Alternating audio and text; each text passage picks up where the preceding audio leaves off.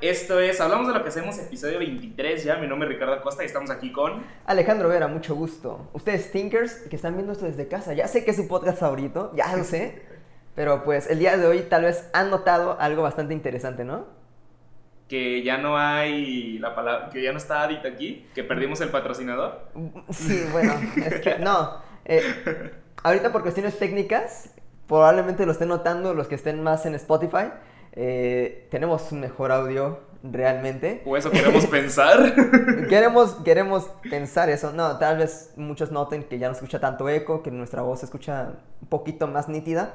Ajá. Y por ese motivo no están las computadoras atrás, porque estamos grabando el audio. Ahora, eh, realmente esto es una cuestión interesante de checar y sería también interesante darse cuenta ya en el producto final qué tal se va a notar este, este cambio que estamos intentando hacer. Esperemos que sí, si no, pues una disculpa, están acostumbrados a que se escucha de la chinga. Y bueno, ¿qué, qué onda? ¿Qué, vas, qué, qué, qué, qué- qué quieres hablar hoy en Verita? Yo sí traigo un tema, pero es un poquito más deep. Ajá. Es un poquito más de que me la he pasado de pinche psicópata, psicópata overthinker. Pero vamos a empezar con algo más relajado. ¿Qué traes tú? ¿Qué traes? ¿Qué, qué te gustaría discutir? Ok, mira, eh, ¿alguna vez has pensado en por qué la vida a veces... Ah, no es cierto. Dije, bueno. no, eh, hace, hace unos días, por no decir ayer, Ok. eh, tuve unos problemitas yo personalmente con, con mi área de trabajo, ¿no? O sea, me sentí incómodo trabajando ahorita con Adit. No. me sentí incómodo trabajando en mi cuarto. Usualmente trabajo en el cuarto de mi hermano, que mi hermano vive en Guadalajara. Ok. Usualmente utilizo su cuarto como mi oficina, porque ahí tiene un escritorio bonito, una pantalla bonita. Y pues como no es mi cuarto, no pienso en descansar en ese, en ese lugar. Ujú. Pero ahora volví a mi cuarto, como dirían por allí, de vuelta a la posilga. Ok. Este, ¿Por qué- no por puedo qué- trabajar. posiga? porque no puedo trabajar ahí, no puedo trabajar. Es, intento concentrarme, pero veo la cama ahí atrás, gritándome, oye, descansa un ratito, ya te duele la espalda, órale. Y, y normalmente puedo darme tiempos de trabajo de siete horas ininterrumpidas y no, no lo sufro, pero cuando estoy en mi cuarto siento que un pequeño dolorcito de espalda, ay, ahí vamos a acostarnos y a ver un poquito de contenido en YouTube. Pero ¿dónde estabas antes? ¿Por qué dices que ya es una posiga? O sea, ¿dónde estabas trabajando No, antes? estaba trabajando en el cuarto de mi hermano. O sea, ¿Pero qué hay ahorita en el cuarto de tu hermano? hay un escritorio bonito, el sofá cama. O sea, que- pero ahorita ajá. que tu hermano no está. ¿qué hay Ahorita mi hermano cuarto? está en su cuarto. Ah. Ajá, Mi hermano regresó, entonces es como, ok, ok, ok, va. Este, tú vas a estar en tu cuarto, ya no lo puedo tocar porque ya estás ahí. Ajá. Entonces, pues ni modo, vuelvo, vuelvo a mi cuarto, tengo que trabajar de nuevo desde ahí. Y es como un bloqueo mental de que mi cuarto ya es muy... Ya lo tengo muy conseguido muy para, para descansar. Entonces, Sí, claro. y me da una flojera increíble mover las cosas del lugar para desacostumbrar a mi cerebro a hacer un hack mental por allí. Y me da una flojera increíble porque es. Ya está en la posición perfecta, ya está. O sea, ya está todo listo para que nada más empiece a comprar alguno que otro mueble. Que si quiero ponerle la televisión, la ponga en donde debe estar. Y ya no lo quiero mover. Pero siento que ahorita por cuestiones de trabajo voy a tener que volverlo a mover para que vea todo más despejado, más libre y me den más ganas de trabajar. Ahora, nosotros lo percibimos ahorita así, con palabras muy vagas, con lenguaje muy coloquial, pero imagínate algún diseñador de interiores que esté escuchando eso, de estar como, de, pues sí, güey, es que Sí, esto, sí, esto, sí. esto, esto. Y es cuando te pones a pensar que realmente todas las carreras son importantes en su ámbito y todos... Wow, sí, Ajá. o sea, de hecho ya habíamos hablado seguido de esto, a mí me pasó hace, uno, hace varios podcasts, que yo también estuve haciendo experimentos en mi cuarto y estuve durmiendo mal, este, no descansaba, me sentía incómodo, no tenía un lugar como en el cual trabajar y solamente tenía ganas de estar echando hueva. Pero sí es como la importancia de los espacios. Igual, no sé si ya lo había comentado, pero dato curioso, para los que están nuevos, para los que están escuchando este podcast. A ver, nada más breve corte comercial. Ajá. El objetivo es que se escuche así todos los podcasts, así que vamos a trabajar para poder escucharlo así para siempre. Bueno, vamos a ver. este, aquí igual me salió un poquito de cuadro, pero bueno. Eh, algo que hacemos las personas normalmente cuando no queremos hacer algo, inconscientemente, bueno, no es inconsciente, subconscientemente, solemos dejar un objeto arriba de lo que tenemos que hacer, ya sea un libro, ya sea tu computadora, ya sea algo, alguna responsabilidad que tengas que hacer, que, sea, que tengas que usar algún objeto, algún aparato, algún algo, solemos poner algo encima para tú mismo decir, ah, bueno, como no está, ya no lo voy a hacer. O como ya es un proceso más largo el tener que quitar la cosa para volverlo a hacer, no lo voy a hacer. No sé si, no sé si me voy a entender. es como tú mismo te pones ese mini bloqueo para decir, ay, qué hueva, ya no solo tengo que tomar el libro, ya tengo que quitar lo que está encima y tomar el libro. Es como, no sé, está curioso porque no sé dónde lo vi eso o dónde lo escuché, pero dije, oh shit, y creo que eran mis épocas en las que estaba tirando hueva bien recio y estaba leyendo de hecho un libro y solía dejar mi, mi, ah, no me acuerdo, ropa, solía ponerla encima del libro para no ver el libro. Entonces era como de, oh, Creo que eso yo lo llegué a ver con Jorgen Klarik en sus conferencias estas de neurociencia y neuro, neuro, neuroventas y todo ese rollo. Sé de quién hablas, pero no, nunca he visto un contenido de él. Eh, sí lo hemos visto en clases. ¿Sí? Sí. Ah. Con el profesor Héctor. Con él vimos una vez una conferencia de Jorgen Klarik y tuvimos que hacer un reporte de eso. No me acuerdo, la verdad. Una disculpa, profe Héctor. Te queremos, profe Héctor. La verdad, no me acuerdo haber hecho Yo ni me aventé la conferencia porque ya la había visto uno dos años atrás. Entonces, para mí es como de que, ah, mira, de vuelta a este contenido. Ya lo había visto. Entonces, nada más fue como de que, vamos a ver de qué trataba esta conferencia. Ya, ya me la sé. Vamos a hacer. Está curioso porque siempre, dato curioso, siempre he tenido una, un alma bastante curiosa desde los inicios era como de que, ah, bueno, pues vamos a abrir el carrito para ver qué tiene por dentro. Y ah, resulta que tiene pilas. Vamos a sacar el destornillador para ver qué hay atrás de ese estuche de pilas, ¿eh? Y veía y habían cables y habían un buen de cosas. Entonces, sí, yo, yo era el, el que desarmaba las cosas y no las podía volver a armar. ¿Todos tus exámenes vocacionales no te decían que tenías que ser ingeniero? Eh... No. Es que, o sea, te lo digo porque hay una pregunta dentro de todos los exámenes vocacionales que dicen, ¿de chiquito te gustaba armar y desarmar cosas? Cuando se descomponía la licuadora, ¿querías arreglarla o comprabas una nueva? Cosas así. Y que si ponías que sí, al final todas, tu boca, todas tus vocaciones eran de ingeniería. Y era como de, güey. Y es que hay... Sí, entiendo, entiendo eso. De hecho, vamos a hablar un poquito ahorita de, este, de estos test vocacionales porque es curioso. A mí siempre me salieron cosas diferentes. Eh, cuando salí de la secundaria salió ingeniería en software y salió ingeniería... Mecatrónica. Mecatrónica, algo así. Sistemas y... Algo así, no sé. Algo así. Me salieron dos ingenierías. Algo de computadoras y programación. En el primer año de preparatoria me salió periodismo. En el segundo año de preparatoria me salió artes. Y en mi último tercer año me salió arquitectura y me salió mercadotecnia. Y me metí a publicidad. No, pues a huevo.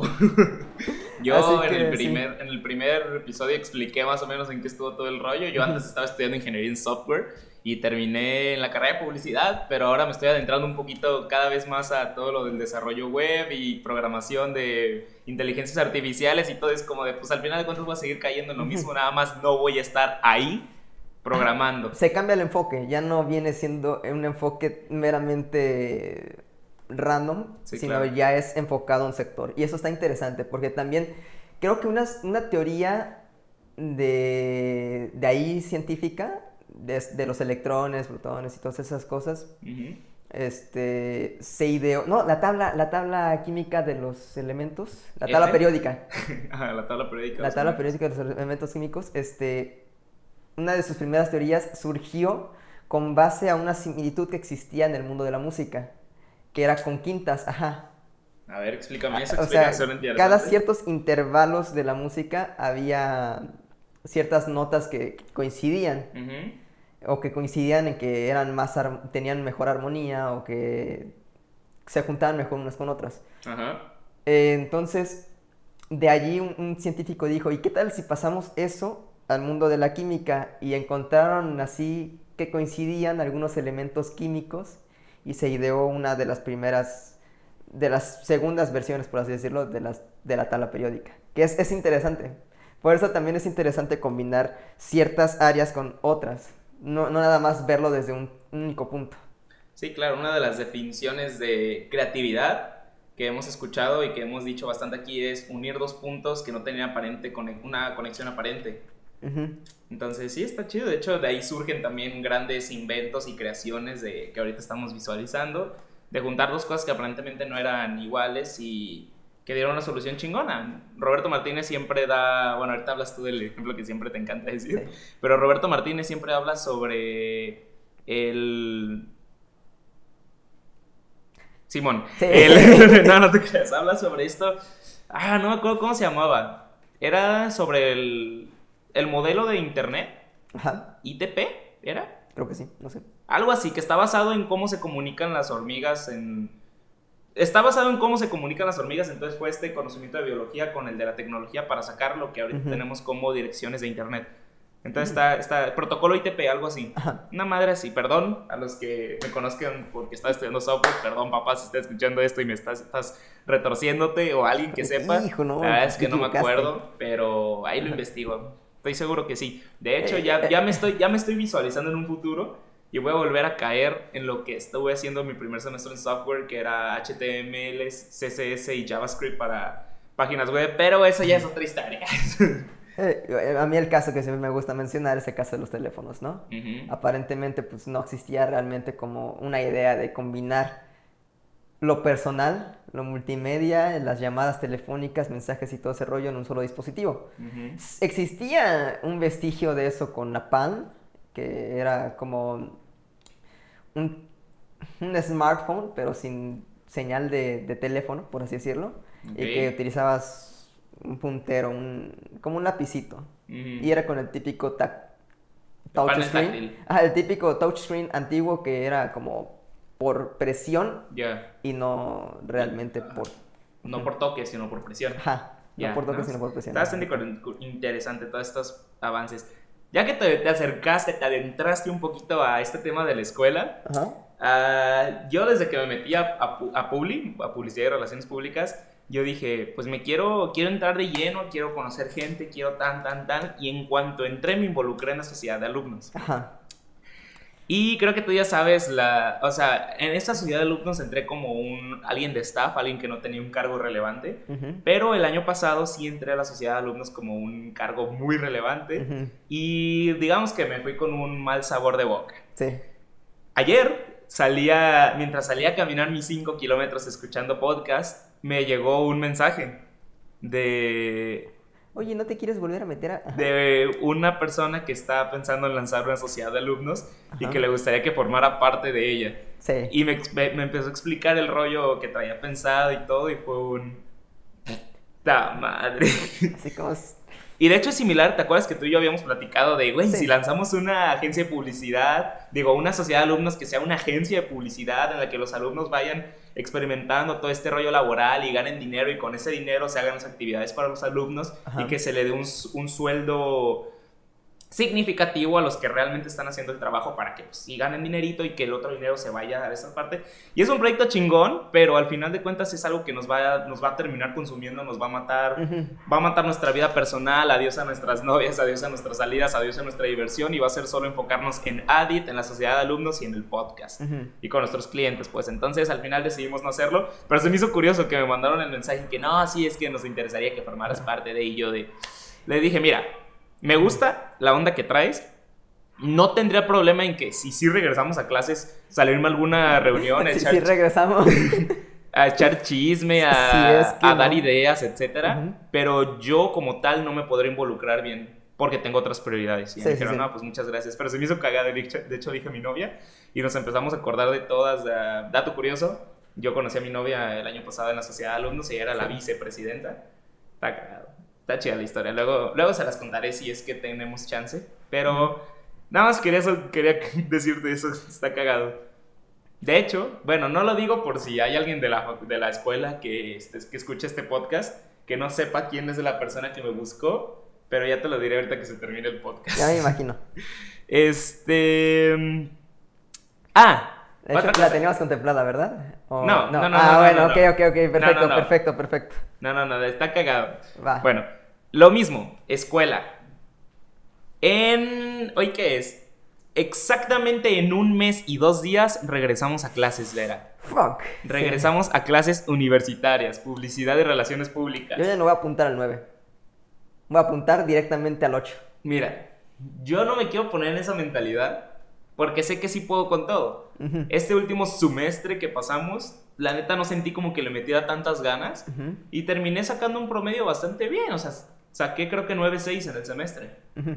Entonces, no me quiero poner esa mentalidad porque si me la pongo, me va a valer completamente madres. Y no quiero llegar a eso. Obviamente tengo, tengo como prioridad eh, los clientes que ya tenemos con Adit, mi familia y mi novia. Sí. Esas son mis tres prioridades. Entonces, la escuela pasa a un nivel abajo junto con el podcast. Y ya, pues lo demás, pues ya vamos a ir viendo. No sé cómo tengas el orden de las prioridades en este momento. Pero sí, regresando. Ya habíamos comentado que tenemos miedo o algo, o ya lo había, ya había soltado el comentario de que tengo miedo de regresar y no ver como una autoridad o, como- o no ver como, una, como un aprendizaje o como un que me quieran transmitir un conocimiento. Sí, tengo miedo de no verlo como algo válido Sí. y de cuestionarlo, de llegar a ser irreverente y llegar al punto de... O sea, no quiero llegar a parecer irreverente a los maestros, contra los maestros Más y esto bien- está, Ajá. está empezando a contextualizar un poco a lo que quiero llegar más adelante, pero No, no- no como irreverente, sino irrespetuoso, ¿no? irrespetuoso. Pues es irreverente, o sea, no que, quiero, a- no quiero que cuentas- como ajá. tú, pinche morro meco de 20 años que vas a venir a decir a mí que llevo 10 años en el ámbito, que eso también me caga mucho que lo hagan. No, y aparte, no, no, no quiero decir mucho, pero aparte hay muchos que nada más son profesores, no realmente publicistas. Entonces, en ese aspecto sí hay, hay mucha discrepancia entre mis opiniones, lo que yo pienso y lo que yo he visto y ejecutado, con lo que he visto en la escuela y lo que dicen que deberíamos hacer. Una cosa es la teoría y otra es la práctica. Y en la práctica muchas cosas cambian y muchas cosas se salen de las reglas que están pensadas. Esa palabra, deberías. Ajá. me caga, le declaro la guerra a esa puta palabra, deberías. Es como de, ah, ¿debería qué, güey? ¿Tú qué chingado sabes? No debería hacer nada. Pero bueno, me exalté un poquito, una disculpa. La cosa que sí me molesta muchísimo es esa gente, vamos a, a darle un pronombre... em, Juan, no, no, no. Mira, esa gente que, que nada más está ahí queriendo sacar dinero de la gente. oportunistas. No como oportunistas, porque lo que quieren hacer es, es sacar dinero rápido, pero no están pensando en que realmente el trabajo que están haciendo vale más que ese dinero rápido que quieren sacar. No entiendo qué me estás, ya sé qué me estás diciendo. Ajá, Ya sé es qué decir, me estás diciendo. Esa, esa, esa gente que nada más dice, oye, te hago unas fotos, van a estar perrísimas y esas fotos te las voy a vender en 200 pesos. Cabrón, yo por esas fotos estoy cobrando mil, dos mil, tres mil pesos. Para ponerlos un poquito en contexto a aquellos que se sientan perdidos, estamos hablando de las personas que se dejan llevar por esta hambre. Es que no quería decir groserías. Que no, claro, hay que hacer un ah, hay que hacer un podcast family friendly. Ya dije güey, ya no pon- mames. Chingada, madre. ya, no- ya no ponerle el explicit, pero pues, amigos míos, lo lamentamos, somos unos groseros, una disculpa, te quiero pedir a ti, perdón, que me estás viendo. Sigue hablando, por favor. Ok, ok, yo sigo hablando, no te preocupes. Este, No, sí. Estoy de vuelta, me dejaron de ver unos segundos, pero no se asusten, tranquilos. Eh, bueno, es que sí, ya me da cosita porque como ya me enteré por ahí que mi suegrita ve también los podcasts, entonces me da cosa Ah. cómo me puedo expresar, pero es como de, si llegas a ver esto, suegrita, te quiero mucho. Ahorita vamos a discutir unos temas del trabajo con nuestro segundo cliente. Ah, ok, ok, no, No, sabía no- no este, no en este podcast. es- Ah, ah, ajá. dije que... A A ver, ¿qué estaba hablando? ¿Qué estaba hablando? Me perdí. De, de la gente cagapala. Para ponernos en contexto de qué es lo que estábamos hablando, fíjate, te voy a contar una historia antes. Esto me pasó ayer. Me metí a un grupo en Facebook de tips de marketing digital y vi que una chava preguntó, dijo, oiga, necesito una consulta. Este, estoy trabajando para, me quieren contratar una empresa para hacerle publicaciones toda la semana, yo voy a generar contenido, yo voy a diseñar el contenido, eh, ¿cuánto debería de cobrar? Y yo le contesté, hola, mucho gusto. Eh, normalmente el salario promedio de un community manager en México es de 8.500 pesos mensuales. Ya depende de lo que tú vayas haciendo, cuántos años de experiencia tengas, qué sepas hacer, qué nivel de producciones vas a llevar, etcétera. Tú considera cuánto le vas a cobrar. Y decía, no, es que yo soy estudiante de, primer, de segundo semestre de la carrera de diseño y estoy brindando servicios publicitarios. Entonces le dije, ah, entonces sí debes de o sea, no te puedes poner a cobrar como alguien profesional, pero también cuida el, la rama, porque tú y yo sabemos que la rama está infravalorada y que no... Mm, se suelen asustar cuando llegas y les dices, ¿sabes qué? Van a ser 10 mil pesos mensuales, ¿sabes? Entonces, y ya le empecé a manejar cifras, tan, tan, tal, y muchas personas me dijeron, eres la primera persona en este grupo que se pone a responder así de concretamente y no dice un depende. Depende. Y fue un, bueno, ok, a esto, a lo que voy es, se en esto del confinamiento hay muchas personas que se han dejado llevar por el hambre y está debatible si está bien o mal por esta, este periodo difícil que estamos pasando, pero hay personas que literalmente están regalando el trabajo y hay otras que lo están, o sea, lo están rematando, lo están terminando de matar el, el área y están dando sesiones de fotos en 300 pesos, están dando servicios publicitarios en 500 pesos al mes y es como de, güey, Estamos de acuerdo que al hacer eso estás dejando la vara súper baja. Las expectativas, o sea, ya les estás diciendo que eso que haces cuesta 500 pesos, güey. No, cuando otra persona, perdón, cuando otra persona cobra 10 mil pesos mensuales, por eso. Y es como de, güey. Y lo más probable es de que la mayoría de la gente que hace eso hace productos, pues, no tan buenos. No lo hace a un nivel profesional, vaya. Pero la parte que preocupa en este, en este aspecto es de que puedes poner la vara demasiado baja y resulta que alguien que está contratándote por ese precio, al cual tú no le vas a ofrecer algo bastante eh, pues, llamativo, bastante diferente o bastante arreglado, nada más las puras fotografías, va a pensar que así es toda la publicidad. Exacto. Entonces va a tener una expectativa de que la publicidad no le va a servir porque lo que tú le hiciste no le sirvió tanto como lo esperaba. Un servicio que nosotros ofrecemos, pero que también no la pensamos mucho a la hora de aceptarlo, es lo de la creación de la identidad de marca. Porque nosotros no somos diseñadores. No. Consumimos y nos gusta y sabemos todo el rollo de la psicología de las tipografías, de los colores. Tenemos nociones de diseño, tú más que yo, más. Yo soy más de estar diciendo y esto y esto y esto y tú eres el que lo sabe hacer muy bien. Me encanta. Te encanta, claro que sí, o sea. Pero no, se puede decir que no somos profesionales hay que admitirlo, no somos profesionales en diseño, pero para poderle dar un, servicio chingón a las personas o algo similar a lo que sería contratar a una agencia de diseño profesional, investigamos. Y de hecho agarramos como referencia para, antes de hacer un trabajo de diseño o de cualquier cosa que tenga que ver con el mundo de la comunicación, se hace un documento que se llama un brief. y nosotros buscamos eh, un brief que ya hiciera alguien profesional, de hecho el de marco creativo. Y me causó, ahorita que mencioné, que platicaste esto, me acordé que hay un apartado que dice, ¿has tenido una mala experiencia con diseñadores antes? Creo que eso sería interesante tomarlo en cuenta. Y no es como que esto que se está pasando ahorita sea nuevo. si, es, si este marco creativo ya tiene esto en su brief, es porque ya le han pasado clientes que tuvieron una mala experiencia en el ámbito. Güey, qué raro siento que estoy hablando y siento cómo se me está tronando el, oído. Ojalá no sea una infección. Sí, pasa.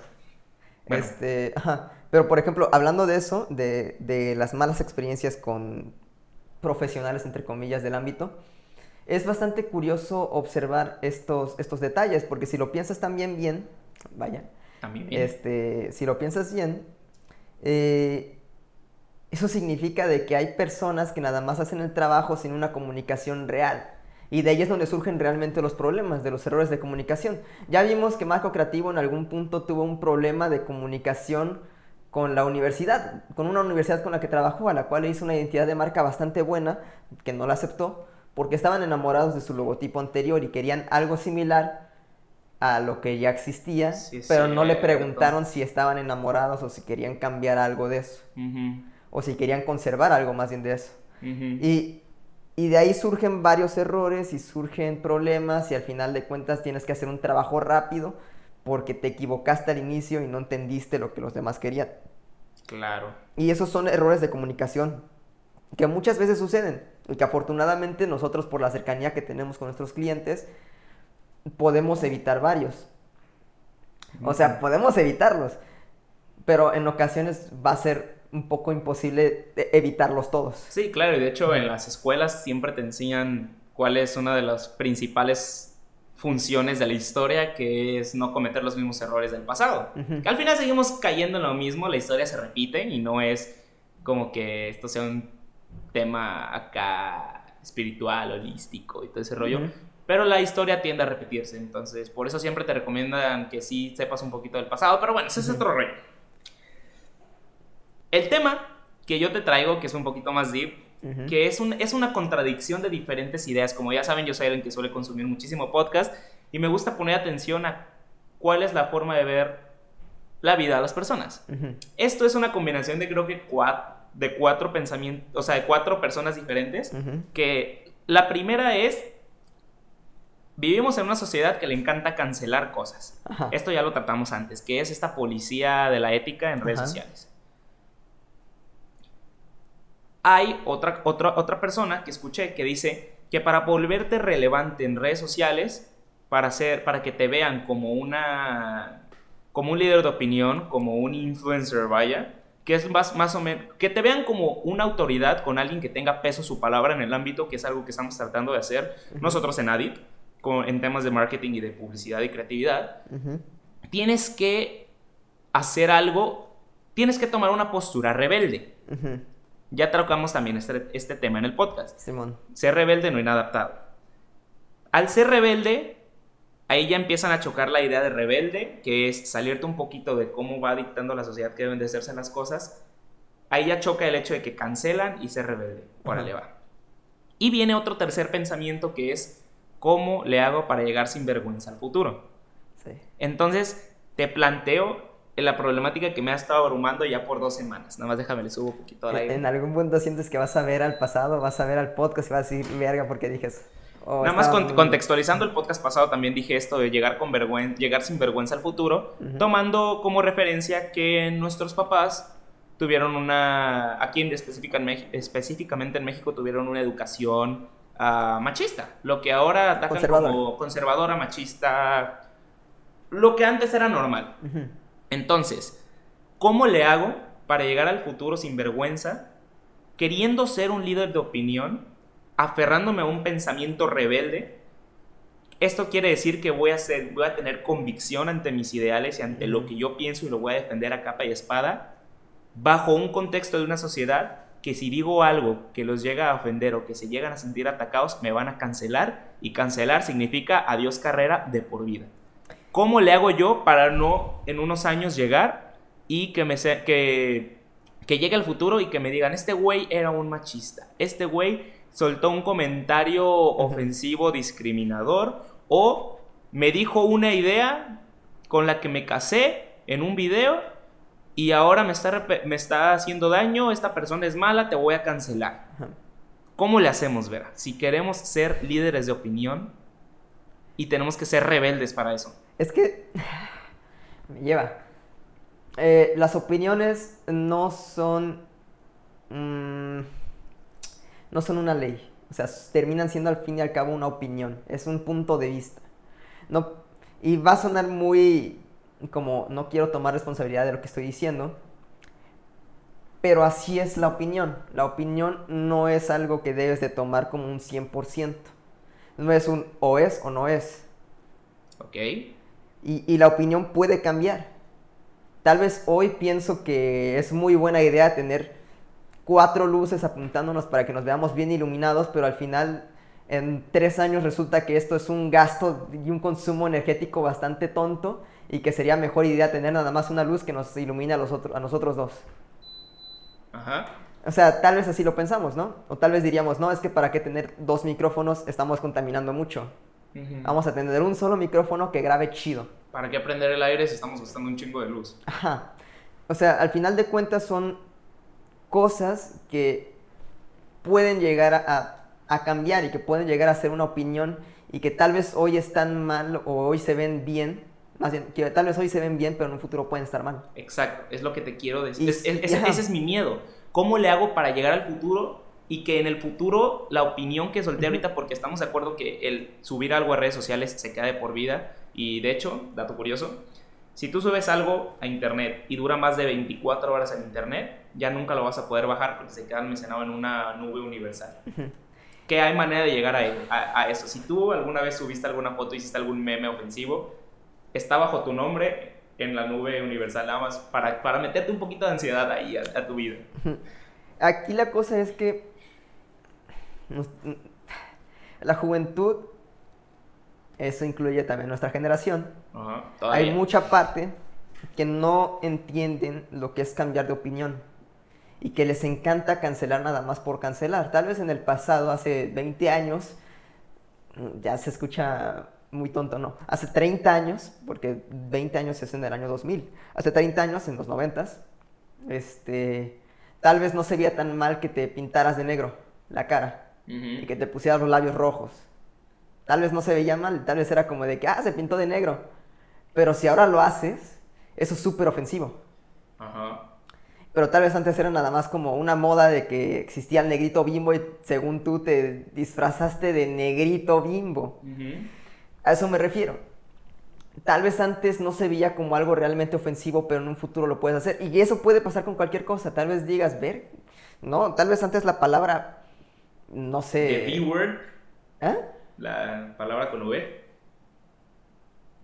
Con N, la, la N-word. Ah, la, la- sí, la palabra con N, tal vez, bueno, no, eh, esa sí siempre ha sido ofensiva. Pero, por ejemplo, tal vez en México no era ofensiva, Ya. pero con el paso del tiempo y la globalización se volvió una palabra súper ofensiva también en México. La palabra marica. La palabra marica, otra palabra. Tal vez, no, siempre ha sido ofensiva, pero nos dimos cuenta de que es ofensiva hasta ahora. Porque antes, como la cultura era más machista, eh, esa palabra era como, demuestra que eres un machito. Y ahora eso es como una cultura muy tonta y, y algo que no deberías de pensar, pero que antes era normalizado y que antes era normal y que no pensabas que era malo, que, no era, que era ofensivo. Es como el bullying. Antes se veía como algo más normal que tus padres te llegan a pegar o que en la escuela te llegan a pegar y era como defínete. Y de tus padres es, es que hazles caso. Pero ahora ya es el bullying de que, ok, no te pueden ni decir cosas ofensivas ni atacar físicamente. Y eso lo tienes que decírselo a un maestro, a un director, a quien sea, incluso a tus padres, para que se tomen acciones contra esa persona, porque no deben de estar haciendo eso. Y en el caso de los padres, los padres no te pueden pegar ya, porque es algo que realmente provoca un problema, un trauma psicológico al niño, y que, que ahora ya se está notando. Eso es otro temita que podemos hablar más extenso en otro podcast, el hecho de pegarle a los hijos, gritarle a los hijos, decirles no hagas esto, no hagas el otro, o explicarles por qué no deberían de hacerlo, pero eso lo dejamos para otro. Y es que sí, la falta de conocimiento sobre los temas son los que pueden hacer que llegues con vergüenza al futuro, pero no es tu culpa, es culpa del conocimiento que existía en esa época. Entonces, estás diciendo que no hay manera de llegar sin, sin vergüenza al futuro. En efecto. Vamos a llegar y nos vamos a avergonzar y nos van a sacar algún trapito de alguna cosa que hicimos en un futuro, más siendo un foco de atención, queriendo ser un líder de opinión. Ujú. Damn. ¿Lloro? de hecho, de hecho estaba, es- de esto estaba hablando la semana pasada con mi novia y le dije, es que realmente sí hay cosas en internet que si te pones a buscar me van a llegar a perjudicar a mí en un futuro. Ujú. Eh, nada más, como dato curioso, cuando se puso de moda lo de Ask FM, Ujú. apenas hace seis meses, no, ¿hace cuánto inició la cuarentena? ¿Cinco meses? Creo ¿Ves, que ves sí. que se volvió Cinco, a, se- la gente estaba aburrida y se volvió a abrir cuentas y así. Y una amiga me mandó una, una captura. De algo que te habías puesto y Un- que no, una captura de un perfil Ajá. que tenía mi nombre, Ajá. o sea, que decía Ricardo Acosta, Ajá. con un correo que yo no tengo ni idea de dónde salió, Ajá. Que se puso a comentar cosas y que tenía así como... O sea, alguien cuando se hizo famoso, que debe ser como quinto, sexto de primaria, que nosotros estábamos por ahí del 2011, 2012. Segundo ¿Alguien fue en se hizo? secundaria, pero bueno. Ah, bueno. Una madre así. Alguien agarró, se hizo un correo falso, le puso mis datos y se puso a comentarle a mis compañeras, a hacer preguntas bien, o sea, asquerosas, que yo ahorita la veo y digo, a la madre, ¿qué es esto? Ajá. Se puso a hacer declaraciones, cosas así, y yo ahorita lo vi y fue como un, ¿por qué apenas ahorita me enteré de que existió esto? Ajá. Y me pongo a pensar, ¿será que por esto tal compañera le llegué a caer mal, que tal compañera tal, que tal persona dijo, este vato? ¿Será que eso llegó? Y, O sea, yo nunca estuve consciente de que eso pasó. Y ya le dije a unos compas que la denunciaran la cuenta, etcétera. Pero sí fue como de, a la madre, o sea, esto, si alguien se pone a... Si, si en Si algún hubiera, futuro, ajá, si hubiera sucedido. si algún futuro Ajá. llegamos a pegar y, no es, y nos convertimos en un líder de opinión, estoy seguro que eso me lo van a sacar y yo no tengo manera de cerrar esa cuenta porque yo no conozco, yo no sé qué correo es el que está sincronizado. Y, y es, y incluso pueden decir, ah, no, pero es que tiene su nombre y todo ese rollo. Y tiene su foto, y- y probablemente se está foto. haciendo pendejo y nada más está diciendo que no es su cuenta Claro. porque quiere lavarse las manos. Pero es, es curioso y también no puedes culpar a un niño por las acciones que está haciendo. O sea, en todo caso de que, pongamos que, que realmente hubiera sido tú.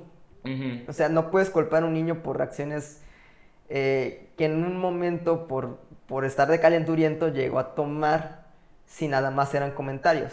Ajá. Ajá, Y, y, y pon tú, ya hubieran sido fotos, ya hubieran sido otras cosas, eso sí hubiera estado muy, muy cabrón. Pero no, No. no puedes tratar a alguien como adulto si todavía es un niño. Y evidentemente tampoco puedes dejar pasar de, de largo los antecedentes de un niño. Porque, por- por- pongamos un ejemplo, el niño se, le gustaba matar animales que encontraba en la calle. Eso es un antecedente de que esa persona probablemente, muy probablemente, vaya a llegar a matar a alguien en el futuro. Puede ser un indicio. No es muy probable, pero es un es indicio muy. O sea, de que le encante, bueno, de que tenga la, la fascinación, mm, no como un deporte como típico de cazar con rifle de copitas, pero sí como de que agarras un animal y le empiezas a pegar hasta que se desespera o le empiezan a cortar extremidades. Hay gente que piensa así y es como, dude, eso, eso está muy enfermo. Y, y esas cosas sí son, oye, vete a checar a un psicólogo. Claro. Pero no puedes acusar, por ejemplo, por, por simples comentarios típicos de un niño bully. Porque al final de cuentas es una etapa en la que piensas que esas cosas no están mal. O no piensas en, en- en el peso de tus acciones. Fíjate, ayer, eh, ¿fue ayer o antier? Ayer o antier, no me acuerdo bien. Eh, le pregunté algo a mi mamá por una, una situación que, que había pasado y le y, y me di, y el, el punto es que ella me soltó un comentario que me dijo lo mejor que tú, tú personalmente puedes hacer es perdonar porque si no perdona si no perdonas realmente no vas a estar en paz y todo el tiempo te va a estar atormentando algo que ni siquiera está de tu, fuera de tu control y yo le dije ¿y cómo perdonas? ¿qué es perdonar? ¿cómo le hago yo para perdonar a alguien? Si real, o sea, si, si, si verdaderamente me sigue molestando acordarme lo que pasó, si verdader- verdaderamente me sigue incomodando y no puedo estar cerca de la persona y tratar de llevar una convivencia normal, Ujú. ¿cómo le hago para realmente, o sea, para decir, ya, te perdoné, ya puedo estar yo tranquilo conmigo mismo? Ujú. Y curiosamente, también ayer, eso sí fue ayer, bueno, hoy en la madrugada, vi un, un tweet que no hay manera de perdonar algo. Si tú piensas que algo se puede perdonar, es porque no es perdonable. Ajá. Algo, para que algo se vuelva realmente perdonable, debes de considerarlo imperdonable. Está, está, está, Está curioso. está sí. curioso. De hecho, déjamelo, déjamelo busco si quieres. A ver, platícame Mira, qué es lo que me estás diciendo. Eh, en esta parte de perdonar, eh, eh, está interesante. eh. yo siento que es una cuestión bastante... Es como una etapa, ¿no? Un proceso. Al final de cuentas, al inicio no lo vas a considerar perdonable porque es como, dude, no debiste haber hecho eso. Tal vez, por ejemplo, un amigo eh, me traicionó, ¿no? Pon tú. Me traicionó y se puso a estar con la chava que me gustaba. Este, tal vez tú y tu compita tuvieron un acuerdo de que, "Du- dude, si tú no puedes, yo me lo voy a aventar, güey, porque a mí también me gusta. Y es como de que va, este, es algo como de que se lo voy a perdonar si es que llega a andar también con ella y, y yo no puedo andar con ella, ¿va? O tal vez exista un, un, un acuerdo de que es como, ok, el típico bro code de que tú no puedes estar con la exnovia o con la novia de, de un amigo. Y, y si mínimo te avisa antes de que va a hacer algo, es como, dude, te voy a perdonar. Pero si no lo hace, es como, tú ya lo sabías. ¿Y por qué me tengo que enterar yo por medios ajenos que querías estar con esa persona? Y es un proceso diferente, porque en uno ya te están haciendo consciente de lo que va a pasar y en el otro es como te das cuenta y quedas en el shock de que yo confiaba en ti.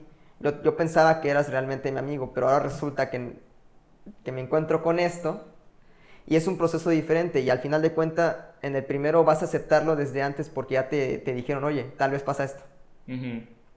Y en el otro es el proceso de que me doy cuenta, pierdo la confianza en esa persona y ahora tengo que recuperarme de ese sentimiento que tengo de, de, ansiedad, de furia, de, de, desmotivación.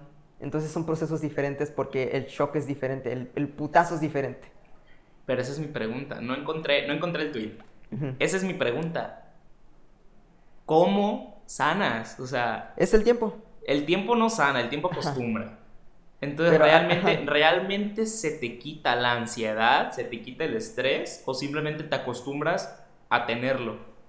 Eh, es cuestión psicológica. Por ejemplo, si realmente entiendes o, piensas y reflexionas de qué es lo que pasó, cuáles fueron las los, los, los, posibles, las posibles causas que motivaron a eso, eh, si realmente piensas que esa persona no tenía conciencia y que únicamente estaba intentando hacerse gracioso con su grupo de amigos, y entiendes todas esas cosas que son de ciertas edades, apenas a perdonar, pero realmente no se perdona. Es que no, no, no termino de entender, no termino de entender la palabra perdonar. Perdonar es como decir, ¿sabes qué? No le voy a tomar importancia porque ya no me preocupa, ya no me quita el sueño, pero no lo voy a olvidar. Es decir, perdonas pero no perdonas. Al final de cuentas así sucede, perdonas pero no perdonas. O sea, al final de cuentas siempre lo vas a estar recordando. Si ves a esa persona vas a decir, yo no le voy a confiar ya nada, yo no le voy a decir, güey, ¿quieres salir conmigo? Porque ya no lo sientes cercano, sientes que te traicionó, entonces no lo vas a perdonar realmente. Entonces no puedes llegar a perdonar a alguien. No se puede perdonar como tal. Simplemente, vas a ser simplemente vas a ser hipócrita al tratar de aceptar, vas a ser hipócrita contigo mismo y con la persona al tratar de aceptarla, pero realmente no vas a llegar a ese punto. Puedes aceptar, pero no puedes como tal perdonar realmente. O, sea, siempre depende de la intensidad de lo que pasa. Si es algo muy fuerte, no lo vas a perdonar, pero lo puedes llegar a aceptar. O sea, es como si yo llego ahorita y, no sé, te meto un putazo, perdón, un golpe en la cara, a punch in the face, y te digo, ¿me perdonas? Y tú vas a ser como de, a la como güey, ¿qué, te pasa? Pues sí, güey, pero. Pero, güey. O sea, sí te perdono. Pero tú ya sabes que si hago esto, tú vas a ser como de, wow. O va a ser como de que ya no voy a venir tanto con este Ajá. O ya no, o ya voy a tratar de evadirte, o ya voy a tratar de. Igual y tú me dijiste, te perdono, pero. No, supongo que... ¿Qué es perdonar? Ajá. Y siempre depende de la intensidad del, de la situación que está pasando. Si nada más es como un. Verga, güey, perdón, se me olvidó traerte tu batería pues no pasa nada, me la traes la próxima semana. O verga, güey, se me cayó tu batería en el a, a, un charco. pues no hay pedo, güey, si quieres me la... Me la compras. Me la compras, me la repones, no, no pasa nada. Pero si es como un... Me prestas mil varos, güey. Me prestas otros mil varos porque necesito pagar una deuda. Y después me desvanezco y regreso después de cinco meses y te digo, güey, ¿me prestas mil varos? Tú vas a decir, no, cabrón porque ya me debes más dinero antes, no me lo pagaste y te desapareciste. ¿Cómo puedo confiar en ti otra vez? O sea, depende de la intensidad. Entonces, bajo esta, bajo esta primicia que me acabas de lanzar y que acabamos de, de concluir, de que no se perdona a alguien, sino que se acepta, acabas de alimentar mi pinche ansiedad con el hecho de cómo ya hacer para llegar sin vergüenza al futuro. Sí.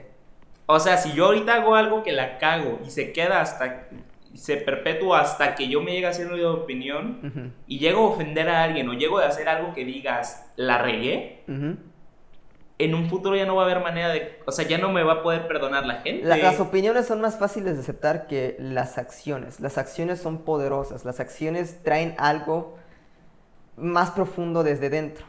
Puedes llegar a perdonar ciertas acciones porque puedes decir es que esta persona tenía un problema con drogas y ahora se metió a Alcohólicos Anónimos y lleva 20 eh, años rehabilitado, es, o dos años rehabilitados, como, oh, pues va, está chido. Ya le puedo confiar ahora un poquito más de cosas. Pero si realmente no hay un proceso de cambio, tú no notas un proceso de cambio, al final de cuentas es como una disculpa vacía. Así se siente, ¿no? Que es algo de lo que hablamos hace como dos, tres, pod no, como cuatro podcasts. El hecho de cuando realmente ¿cuánto tiempo debe pasar para realmente crearle a una persona que cambió? y que dices, nada más tienes que ir a un retiro espiritual y mostrar que estuviste haciendo cosas buenas, que rezaste mil padres nuestros en un verano y que ayudaste a una comunidad y ya regresas y ya eres un güey nuevo. No, güey. Así pasa. O sea, puede pasar, realmente puede pasar, pero a veces yo sé de personas que fueron a eso simplemente para que pensaran que cambiaron, pero regresaron siendo la misma mierda de personas. No digo que yo sea un santo, no digo que yo he tenido muchísimos errores en mi vida, muchísimos tropiezos, muchísimas cosas que digo la cagué, pero no sé. Sí, no me quedo, no me quedo conforme y sigo insistiendo en que tenemos que invitar a alguien que tenga conocimiento chido de psicología para que nos aclare todas nuestras pinches dudas. Nada más hay que ver quién. Y sí, bueno, Si hay alguien Vamos por a ver que todo esté en psicología y que quiera participar y que cumpla ciertos requisitos. No, checar. requisitos. no, no, pues igual, si tú, si tú estás escuchando algo y nos conoces, vives en Colima sobre todo, que se facilite, pero el hecho es tenerte aquí presente, eh, pues mándanos un mensajito ahí a las redes sociales. Yo soy Ricardo Costa Es Alejandro Vera. y pues esto es Hablamos de lo que hacemos. Creo que con esto podemos concluir un poquito, dejamos bastante incertidumbre. Yo me voy con bastantes dudas que voy a tener que pensar yo solito, no sé tú cómo te sientas. Eh, ¿Algo que quieras decir? ¿Palabras finales antes de terminar esto? También aprendan a aceptar sus errores.